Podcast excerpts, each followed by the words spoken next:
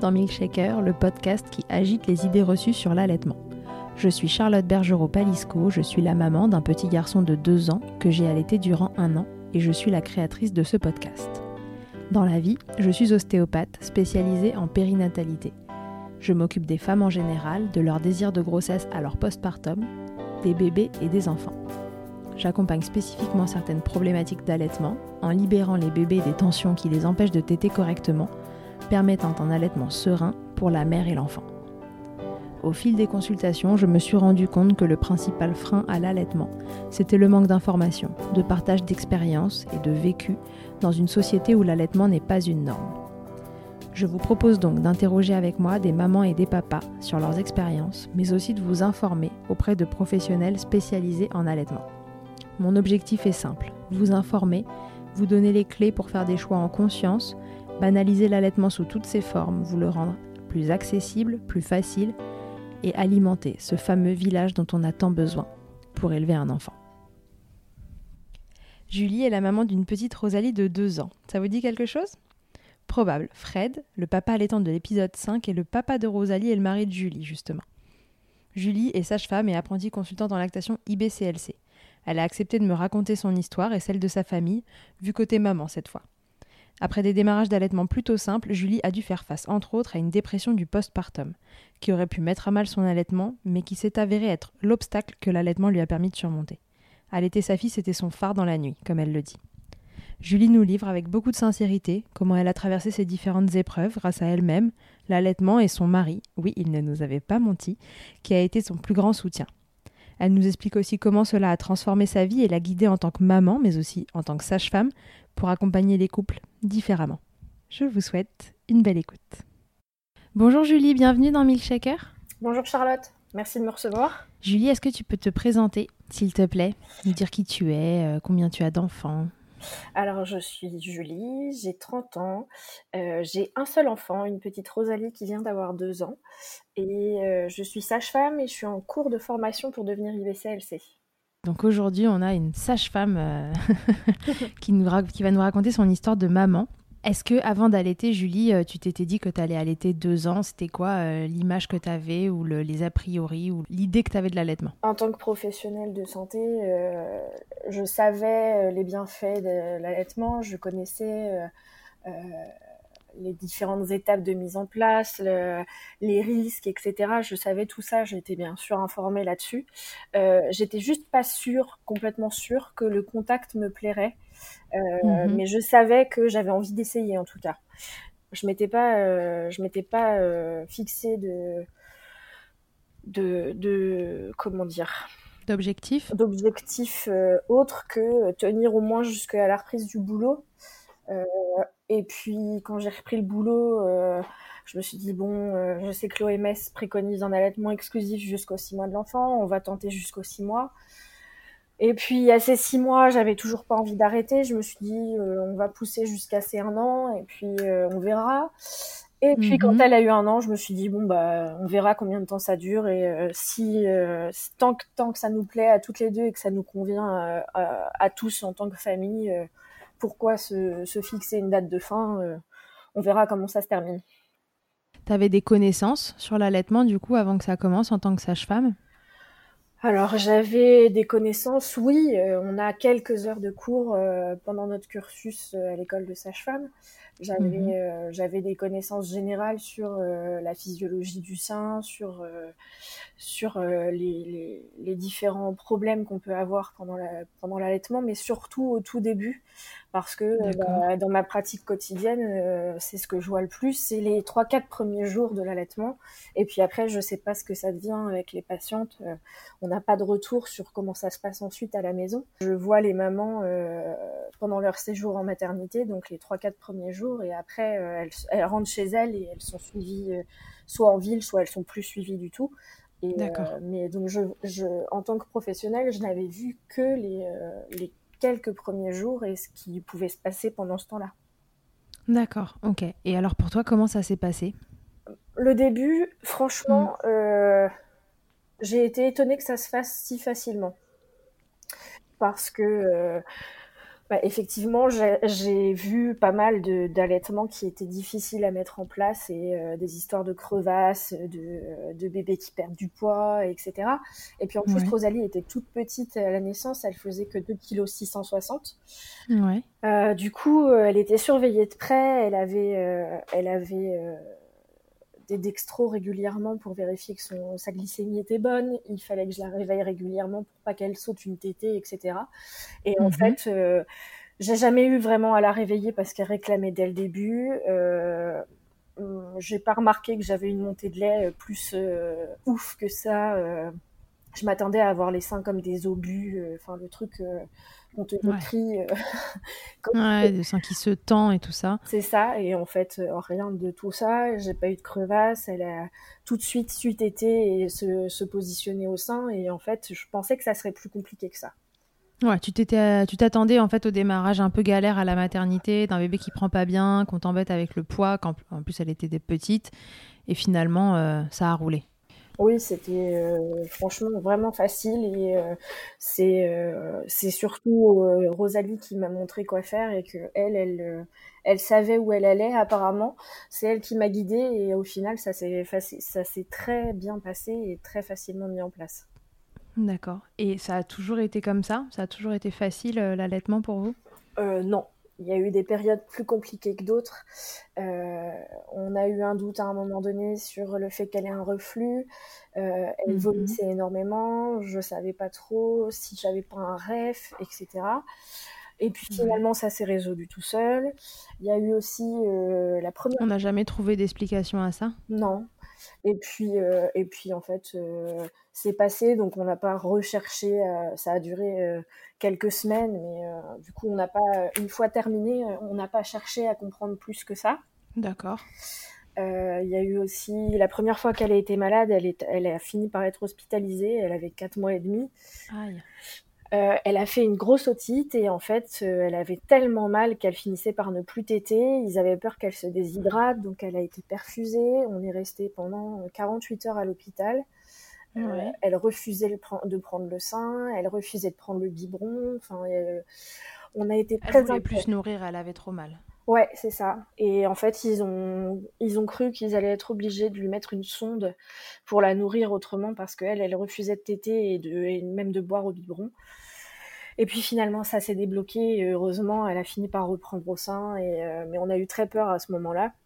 Donc, euh, oui, vous avez eu peur pour elle déjà Oui, on était, euh, on était très inquiets et de la voir complètement apathique, complètement, enfin vraiment atone quoi, mm, mm. Une, poupée de, une poupée de, de chiffon. donc c'était très flippant.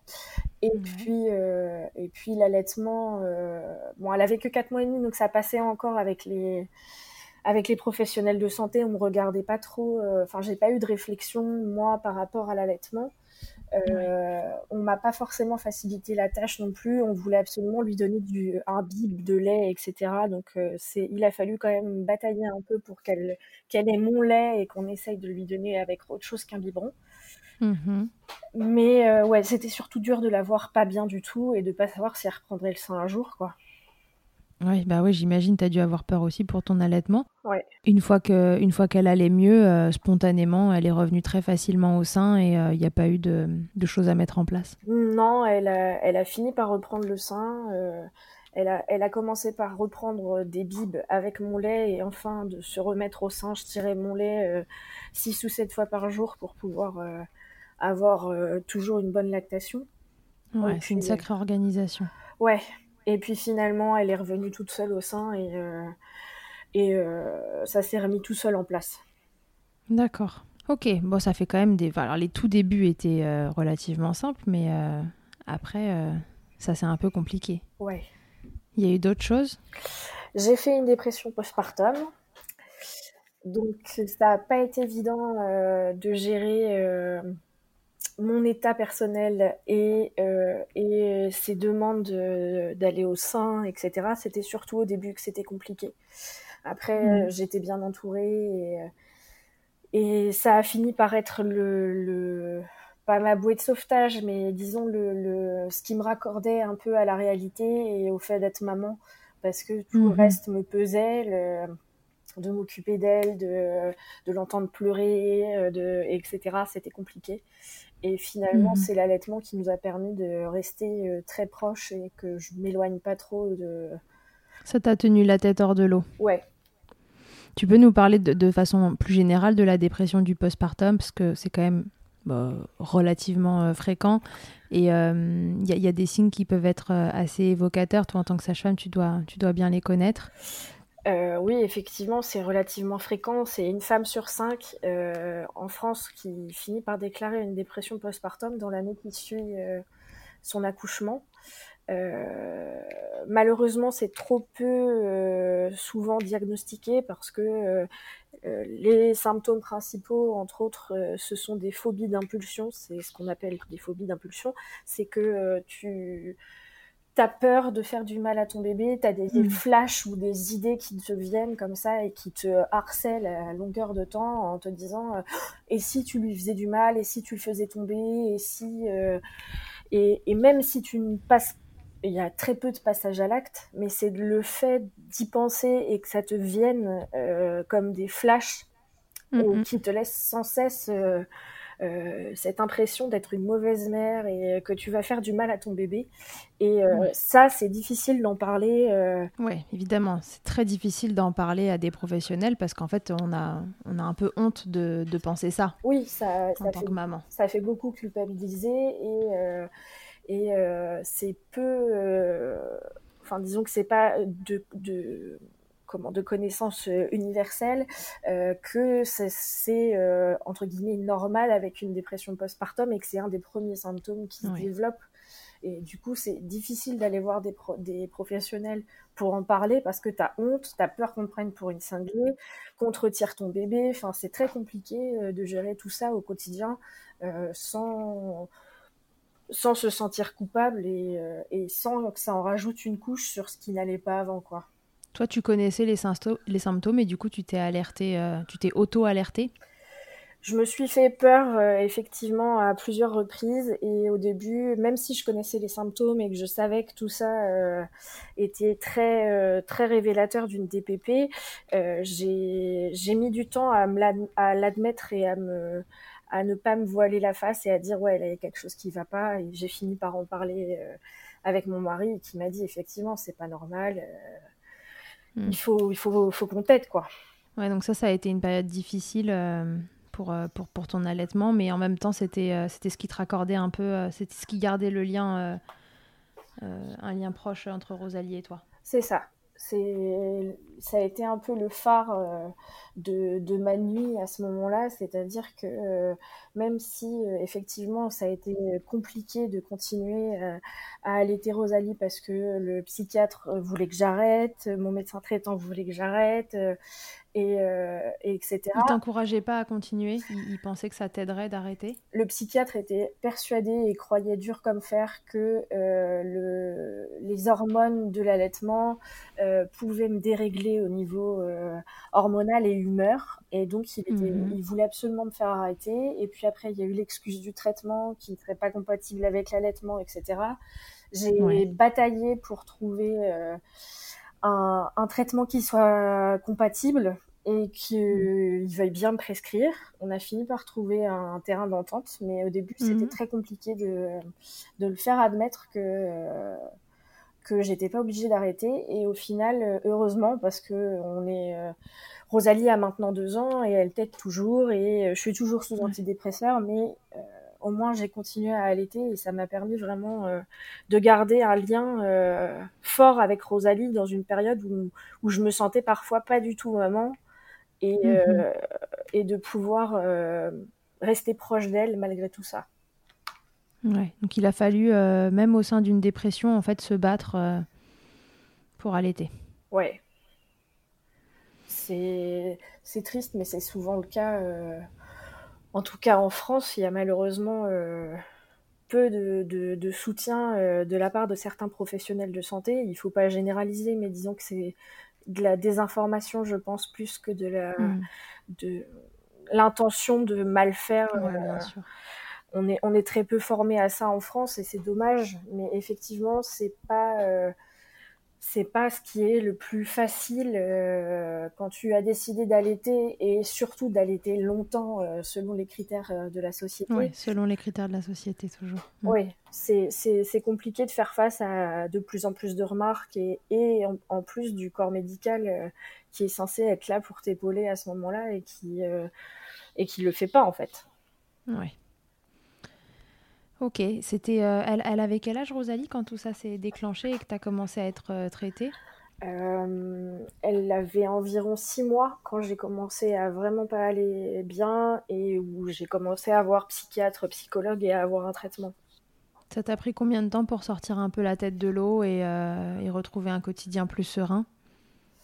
Je dirais que j'arrivais à me, à me, lever le matin et à, sans avoir à me forcer au bout mhm. de 5-6 mois.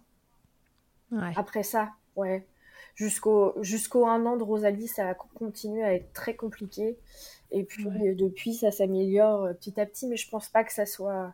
Je pense pas que je puisse dire que c'est complètement derrière moi et ça le sera certainement jamais complètement derrière moi. Mais euh, ouais, ça a pris six mois pour que ça commence à aller mieux.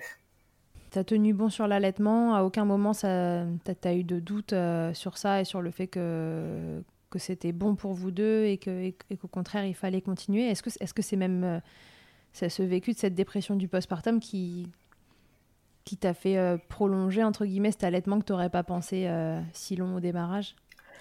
Alors, il y a des jours où j'ai eu envie d'arrêter parce qu'il y a eu d'autres difficultés autre euh, par rapport à une confusion. Enfin, Rosalie qui voulait plus téter, etc.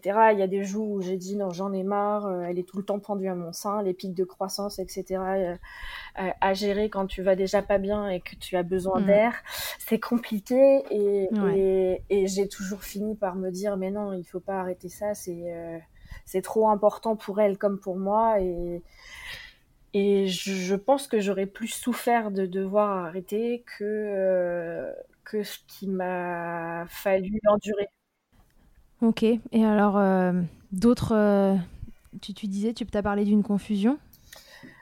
Juste avant que Rosalie rentre à la crèche, parce qu'elle y est rentrée tardivement, elle est allée à la crèche alors qu'elle avait 11 mois. Euh, juste avant qu'elle aille à la crèche, on s'est retrouvés avec des grèves de tétés. Elle me mordait, elle me pinçait, euh, des tétés compliqués. Et en fait, on a fini par se dire, mais est-ce que ça serait pas une confusion?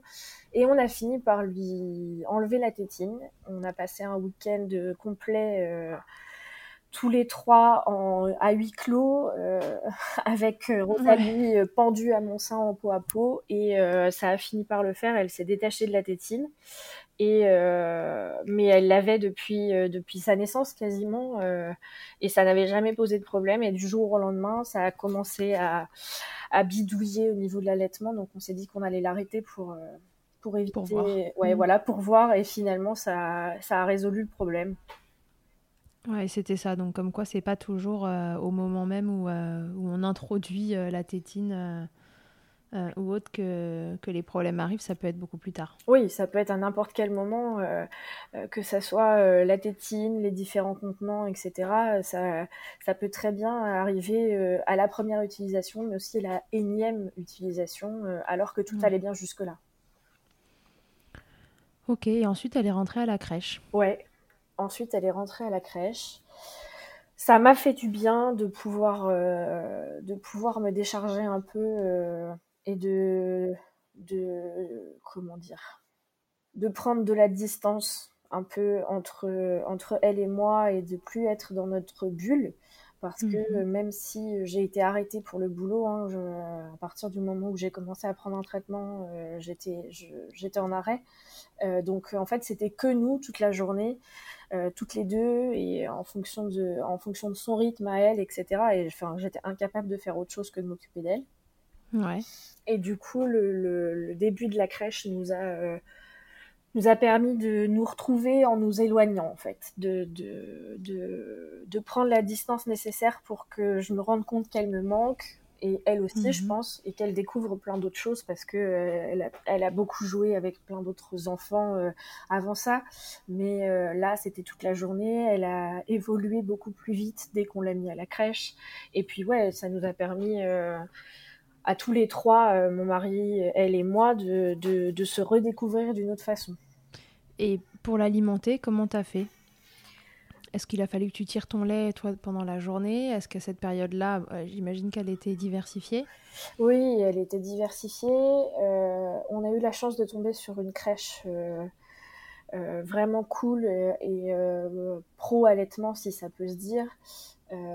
j'ai pu donner mon lait pour qu'il lui donne. On a essayé au début de lui donner dans des contenants autres qu'un biberon. Mhm. Donc je tirais mon lait régulièrement dans la journée et je le, je le donnais pour le lendemain. Euh, ils ont bien voulu donc qu'on essaie d'autres contenants que le bib. Euh, et puis finalement, ils se sont rendus compte qu'elle voulait faire comme les copains, c'est-à-dire avoir un biberon. On, a, on a concédé sur ce point-là en, priant tous les jours qu'elle ne nous fasse pas de confusion. et, et, finalement, ça s'est fait, euh, ça s'est fait comme ça. Et, et, elle est toujours avec mon lait. actuellement, je donne toujours mon lait pour la journée. Elle a toujours une quantité pour le repas du midi. Et elle est toujours au bib pour cette quantité de lait du repas du midi. Et on n'a toujours pas eu de nouvelles confusions. Donc on continue de croiser les doigts. Donc tout se passe bien. Oui. Et là, donc euh, voilà, ça fait un an qu'elle est, un peu plus d'un an qu'elle est à la crèche. Ouais. Et que ça se passe comme ça et, euh, tout roule. C'est ça. Ok, ouais. Donc euh, une année quand même semée, semée d'embûches pour un allaitement qui démarrait bien finalement. J'ai eu la chance pour les débuts et puis après j'ai fait comme tout le monde, euh, j'ai eu quelques galères, mais on a fini par, euh, par s'en sortir parce qu'on était, euh, on était une bonne équipe. Ouais, parlons de cette équipe justement. Alors le papa, on le connaît parce que dans Milkshaker, il est déjà intervenu, c'est Fred. je vous retrouverai le numéro de l'épisode et je le mettrai dans la, dans la présentation. Fred, il nous a, c'est, un peu le, papa laitant euh, par excellence. Ouais. et il nous a déjà parlé dans l'épisode, euh, dans son épisode, mais euh, de, ton point de vue à toi, parce que il faut toujours avoir tous les points de vue. Oui. de ton point de vue à toi, c'est voilà, c'était quoi sa place Comment, comment il a réussi à s'intégrer à cette histoire comment, comment il t'a aidé, accompagné? Je sais qu'il aime pas dire qu'il t'aide. non, c'est, c'est son, c'est son, comment? Sa phrase fétiche je n'aide pas ma femme euh, donc on va, ma part. C'est ça il fait sa part. Donc on va pas dire qu'il m'a aidé mais euh, dès la grossesse on en parlait euh, énormément. Il, il, me disait bien sûr c'est c'est ta décision c'est ton corps oui, c'est mieux pour euh, pour elle que tu es tu allaites. Enfin, l'allaitement, c'est ce qu'il y a de mieux, euh, etc. Mais c'est toi qui décideras euh, et quoi que tu fasses, je te soutiendrai. Et puis quand il s'est révélé que ça me convenait et que Rosalie aussi, il a été là pour à chaque étape. Il a été là pour nous soutenir, pour pour euh, me rappeler pourquoi j'avais décidé d'allaiter, pourquoi euh, il fallait pas que je m'arrête, euh, tous les moments où ça a été euh, compliqué, c'est lui qui m'a, ça a été mon roc sur lequel j'ai pu m'accrocher pour pour pas perdre de vue l'objectif et de pas perdre de vue que c'était ce que je voulais.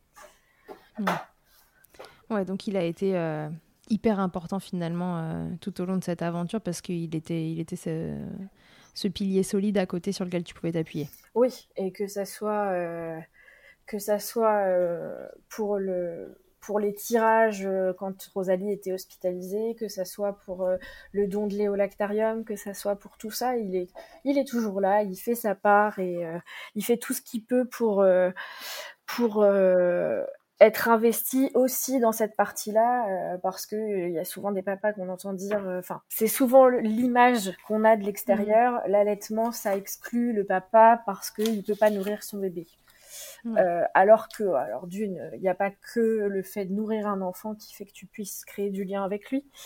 Mhm. Et en plus, euh, c'est pas vrai parce que tu peux faire tellement de choses pour faciliter la vie de ta femme quand elle est, euh, quand elle est en train de donner le sein, qu'elle n'est pas confortable ou qu'elle meurt de soif parce que elle est en train de se dessécher après, après une tétée ou des tétées groupées, etc on peut toujours avoir euh, du soutien euh, de, son conjoint ou en tout cas d'une personne proche.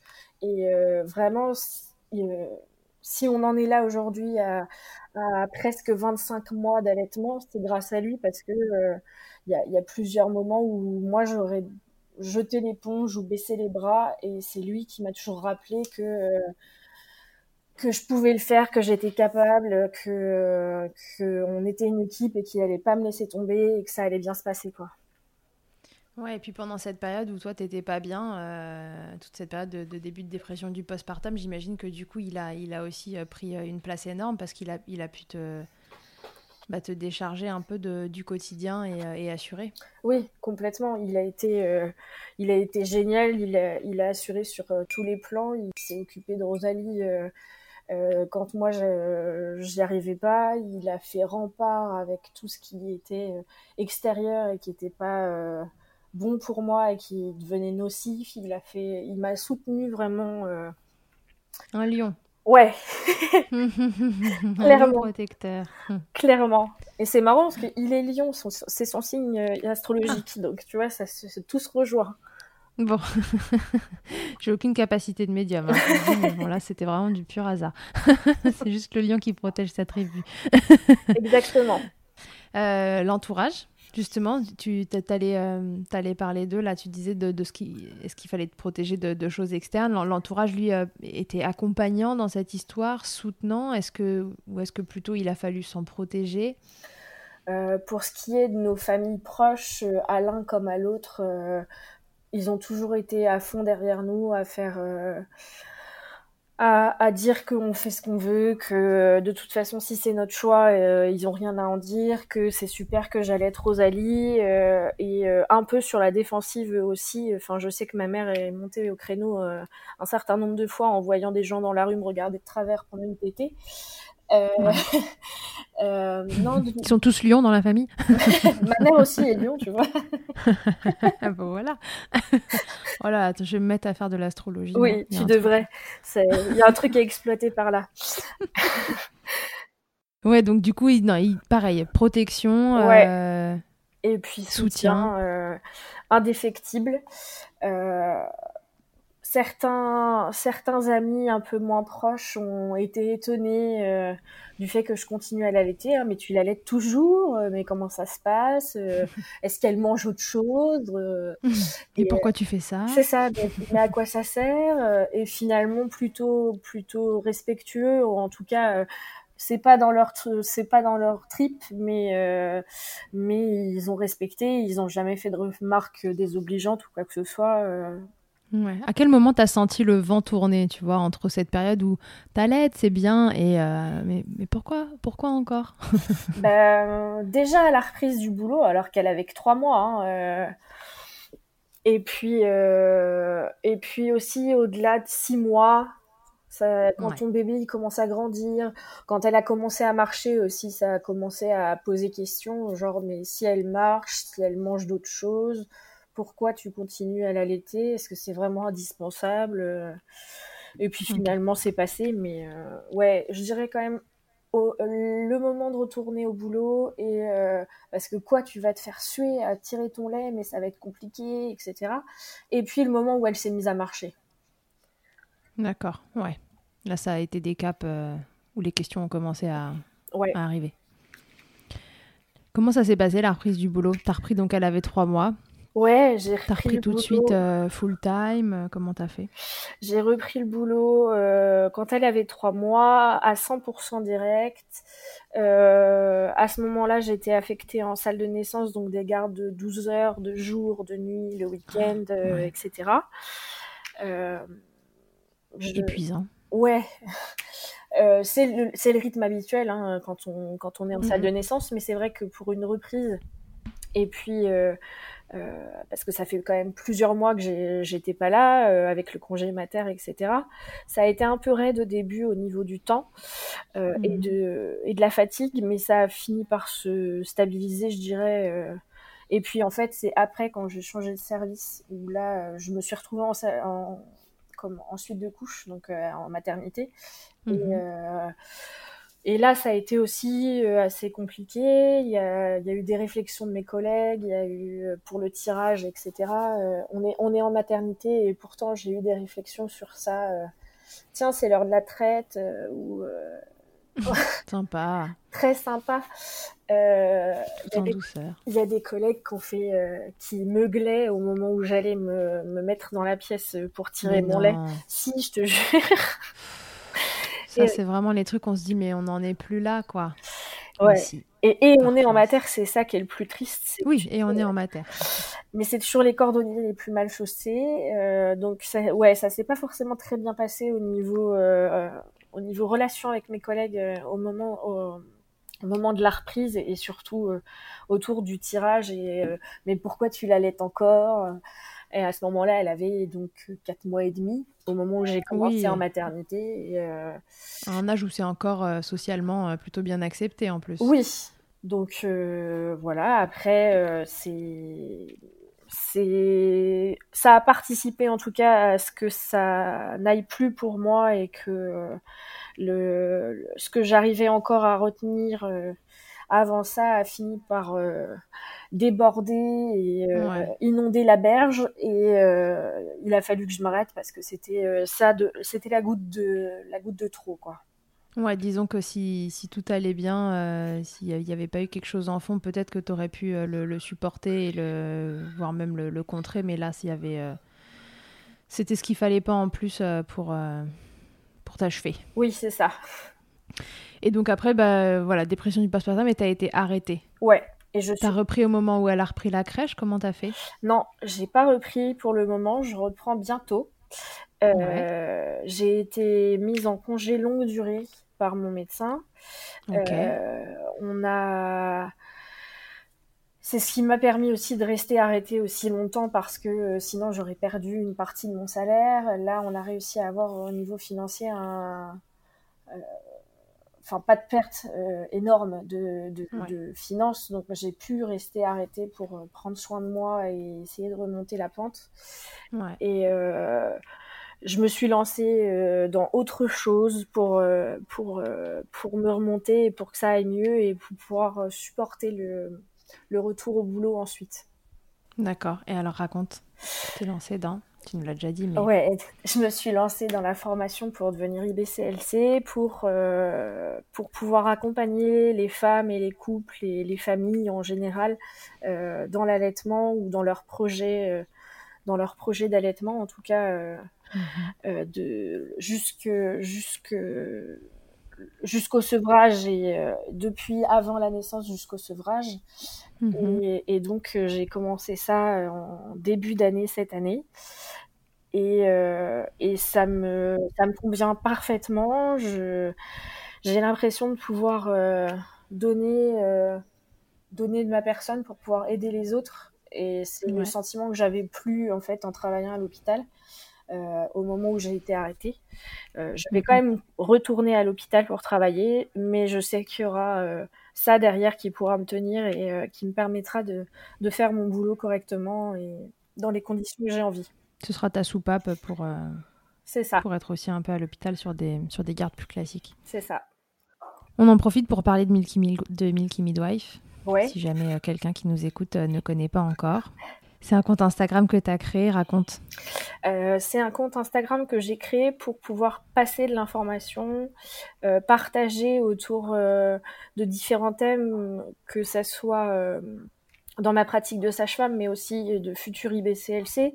Euh, donc euh, sur euh, sur tout ce qui concerne les femmes et, leur suivi et leur vie gynéco et depuis le début des règles jusqu'à la ménopause, voire au-delà de tout ce qui concerne la contraception, la grossesse, l'examen des seins, l'accouchement, l'allaitement, le postpartum, sur pas mal de sujets, c'est assez vaste.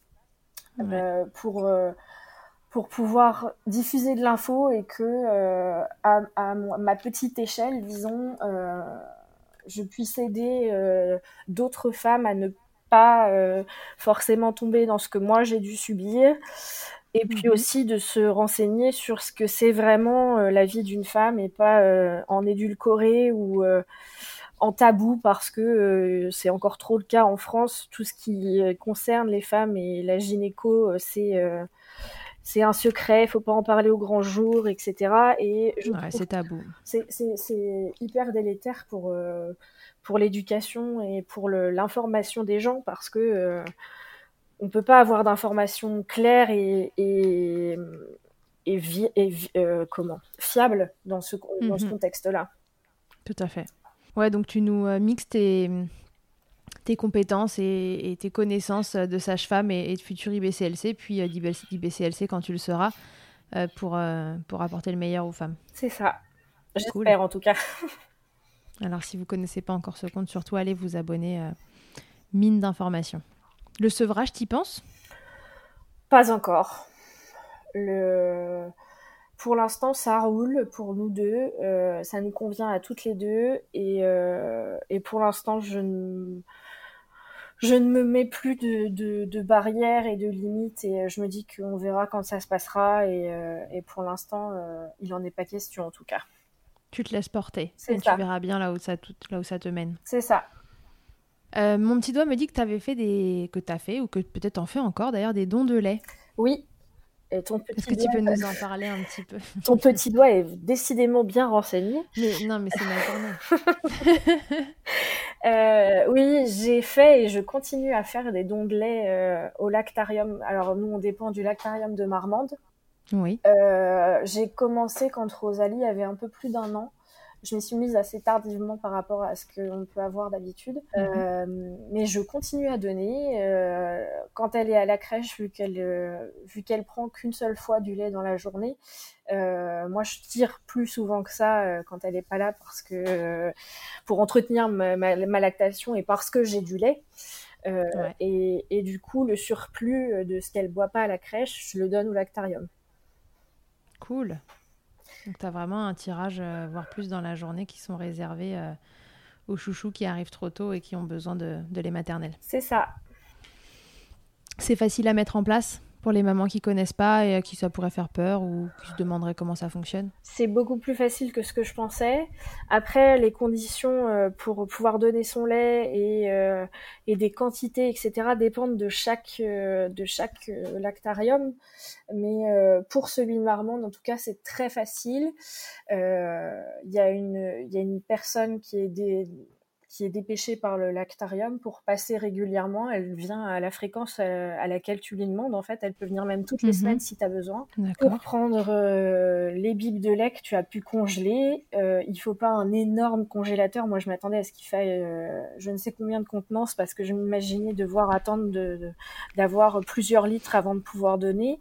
Et en fait elle vient, moi, une fois tous les 15 jours à peu près, et j'ai un, un, petit congélateur, trois tiroirs minuscule et, ça suffit pour stocker le lait que j'ai à donner euh, pendant ce temps-là. Et si c'était pas le cas, elle viendrait plus souvent et euh, sans problème. Il faut juste euh, faire une prise de sang pour vérifier les sérologies et qu'il n'y a pas de maladie transmissible qui soit oui, pour pas qu'ils aient à tester du lait inutilement. C'est ça. Parce qu'ils le testent quand même. Oui, oui, ils, il, le testent systématiquement pour, avant de le donner aux enfants.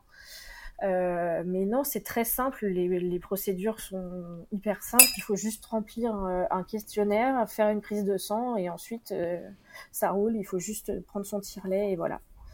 Il y, a, il y a des mesures d'hygiène à, respecter, mais c'est pas du tout compliqué à faire et, euh, et ça prend pas beaucoup de temps. Donc pourquoi pas en faire profiter des petits loups qui sont arrivés trop tôt.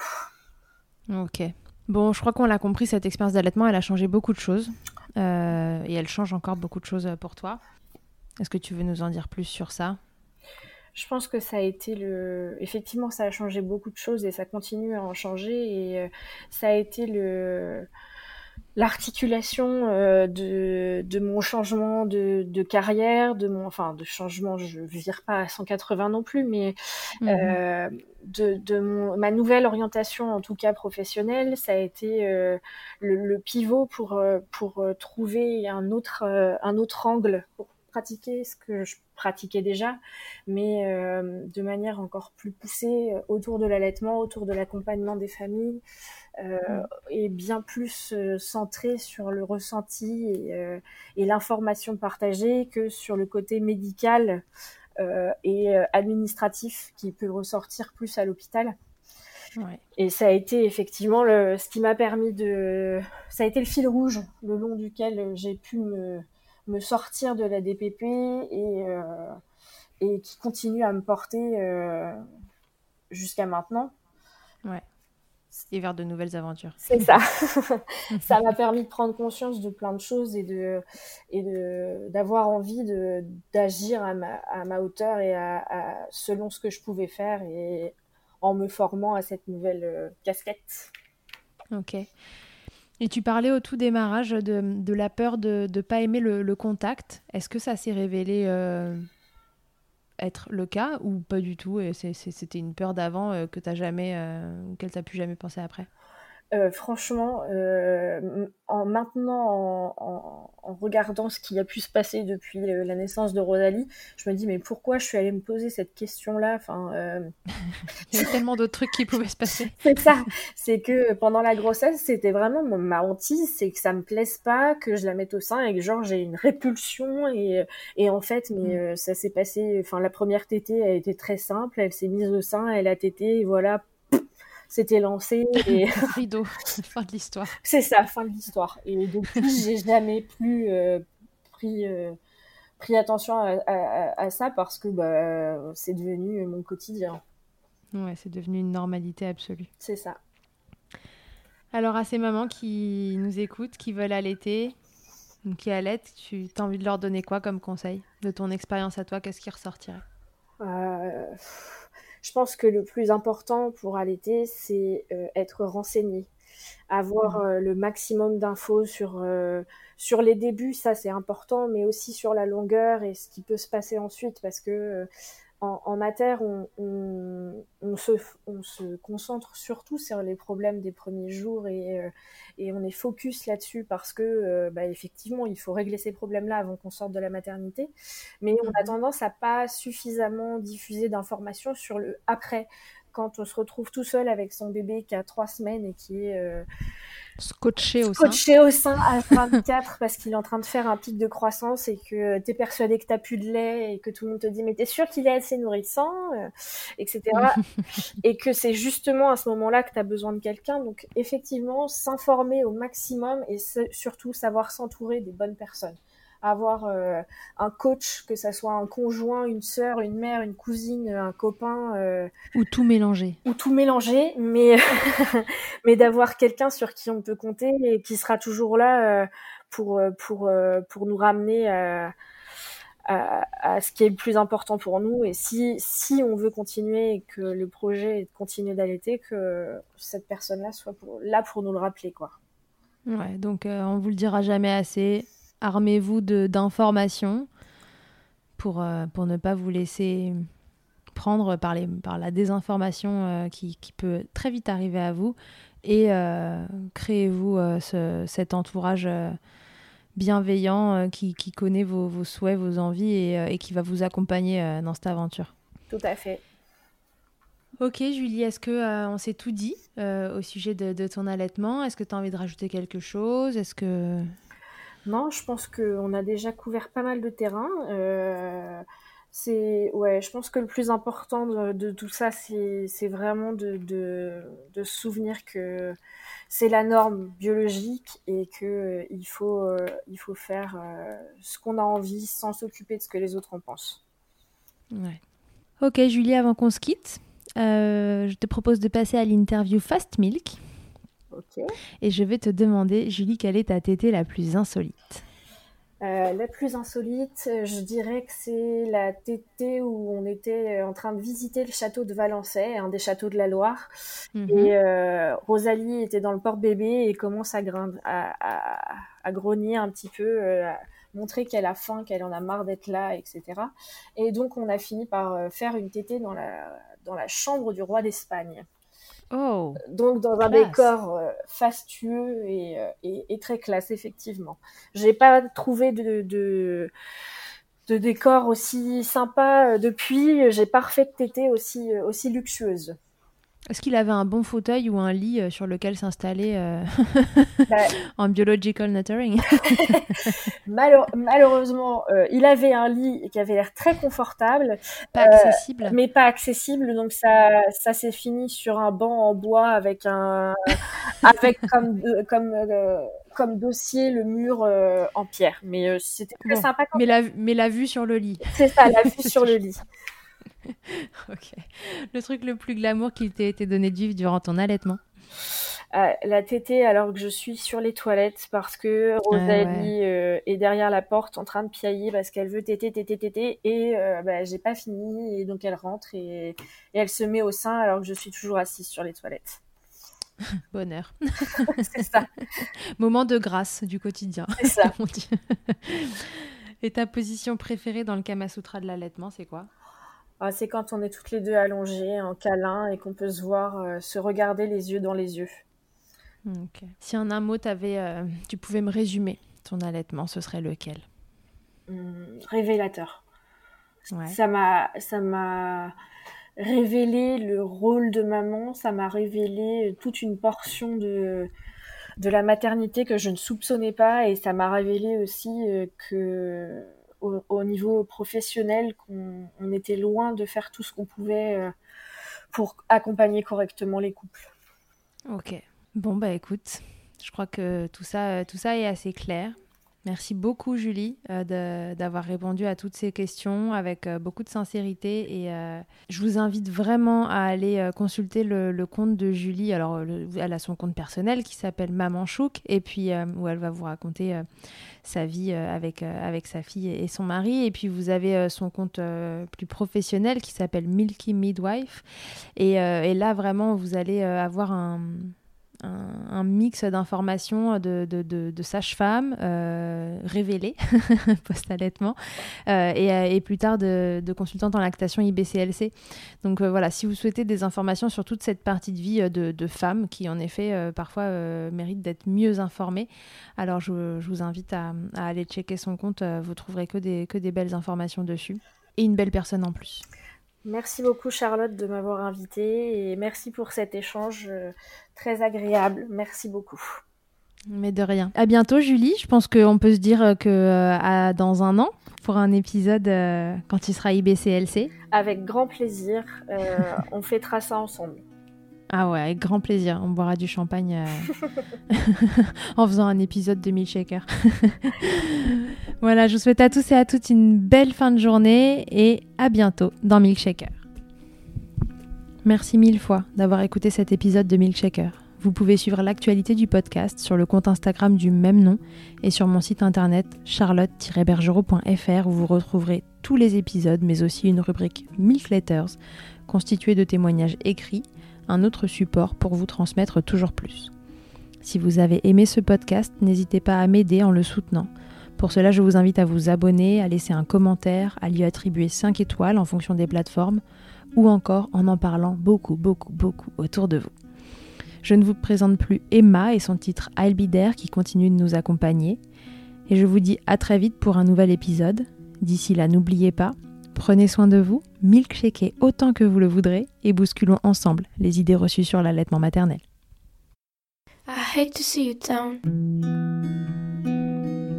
Can't stand to know your hurt when you say it's getting loud. The voices in your heart, you know I get it, so let it all out.